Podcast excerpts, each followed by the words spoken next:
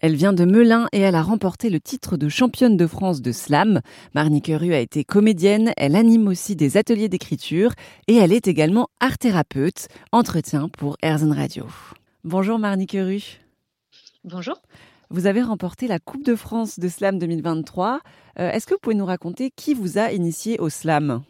Je connais euh, cette discipline depuis finalement assez peu de temps, depuis 2019. Moi, j'écrivais déjà pas mal à ce moment-là.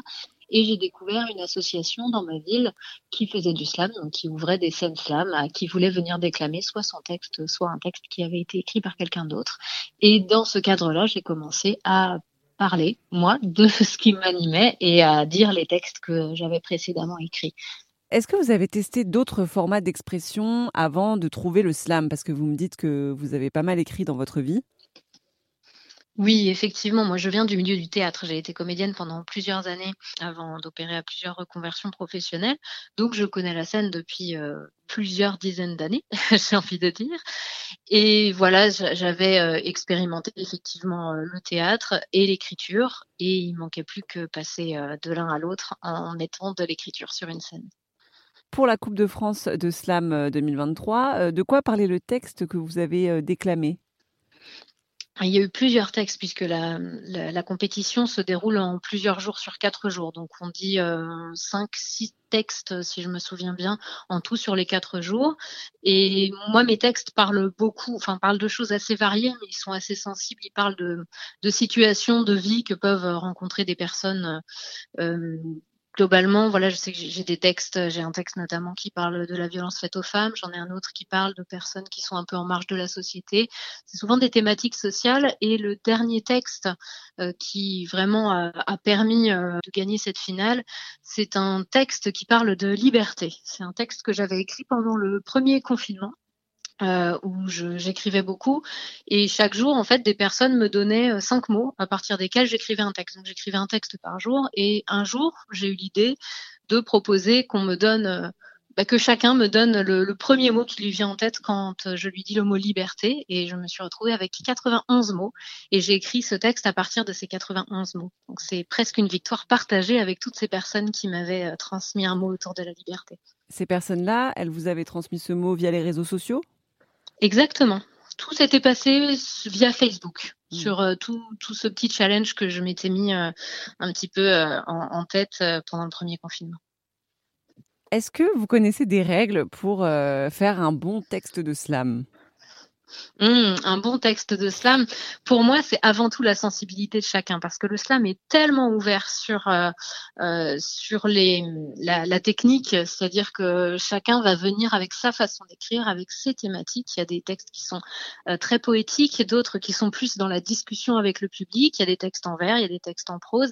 C'est très très variable. Moi, le premier conseil que je donne aux personnes qui se lancent dans le slam, slam, c'est soyez vous-même et faites vraiment avec qui vous êtes et avec ce que vous avez envie de dire.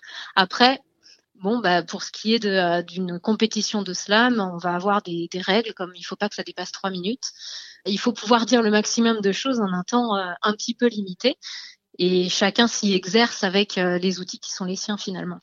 Finalement, il n'y a pas de règles strictes pour faire un texte de slam.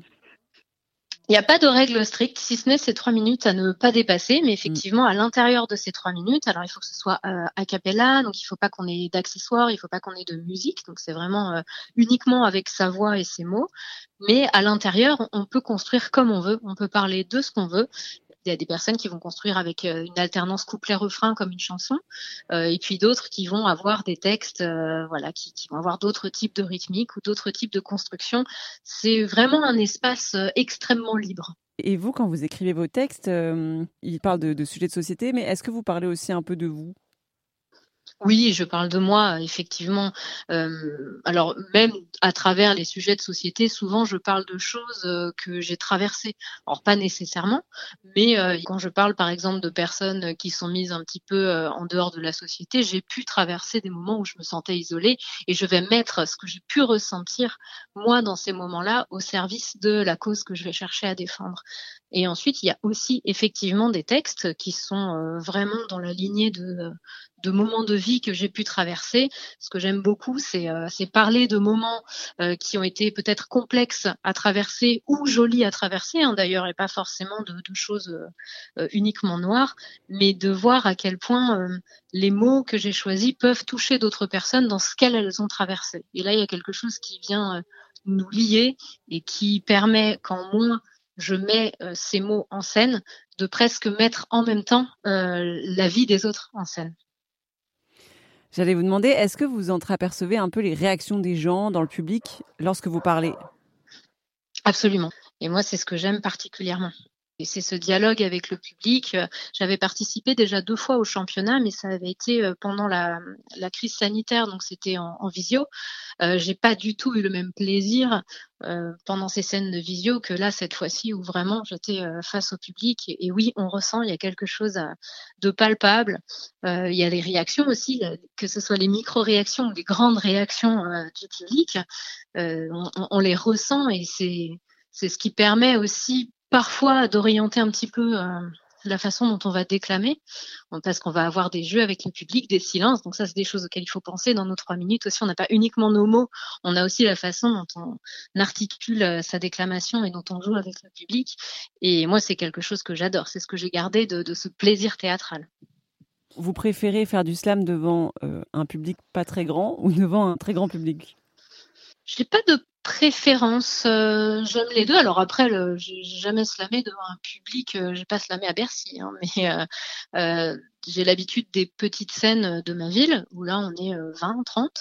Euh, voilà, une, fois qu'on est au championnat, on, a une salle qui est, qui est quand même un, petit peu plus grande. J'aime les deux, c'est pas du tout le même relationnel. C'est vrai que l'espace intimiste, il permet euh, souvent d'avoir euh, tout de suite la réaction du public, c'est-à-dire qu'à peine on a terminé notre notre slam, on en échange tout de suite avec le public. Là, dans le, le cadre d'un championnat avec un plus grand public, ben, on en échange plutôt à la fin du grand spectacle et euh, les, les échanges sont pas tout à fait les mêmes. Mais euh, j'ai pas de préférence, j'aime les deux. Est-ce que le slam, hormis bah, ce moment de la scène, euh, est-ce que c'est une activité solitaire? Ah, ça c'est une bonne question. Est-ce que c'est une activité solitaire? Effectivement, dans l'écriture, il y a quelque chose de très introspectif, de très intime. Et néanmoins, pour maintenant faire aussi beaucoup de, euh, d'intervention euh, autour de l'écriture. Voilà, je propose des ateliers autour de l'écriture. Je me rends compte à quel point aussi quand on écrit en groupe, finalement, on ne perd pas spécifiquement l'introspection, mais il y a un partage qui se crée avec le groupe à partir de, de, chacun. Et c'est plutôt intéressant euh, à, à expérimenter ça. C'est-à-dire qu'effectivement, ça peut être très solitaire. Moi, quand j'écris, c'est vrai que j'écris beaucoup euh, seul dans une sorte de, de bulle. Euh, maintenant, il y a aussi un plaisir à écrire quand on est en groupe, même si on écrit chacun un texte. Il y a quelque chose qui est intéressant aussi dans, dans ce partage-là. Marnie Queru a été élue championne de France de Slam 2023 à Paris.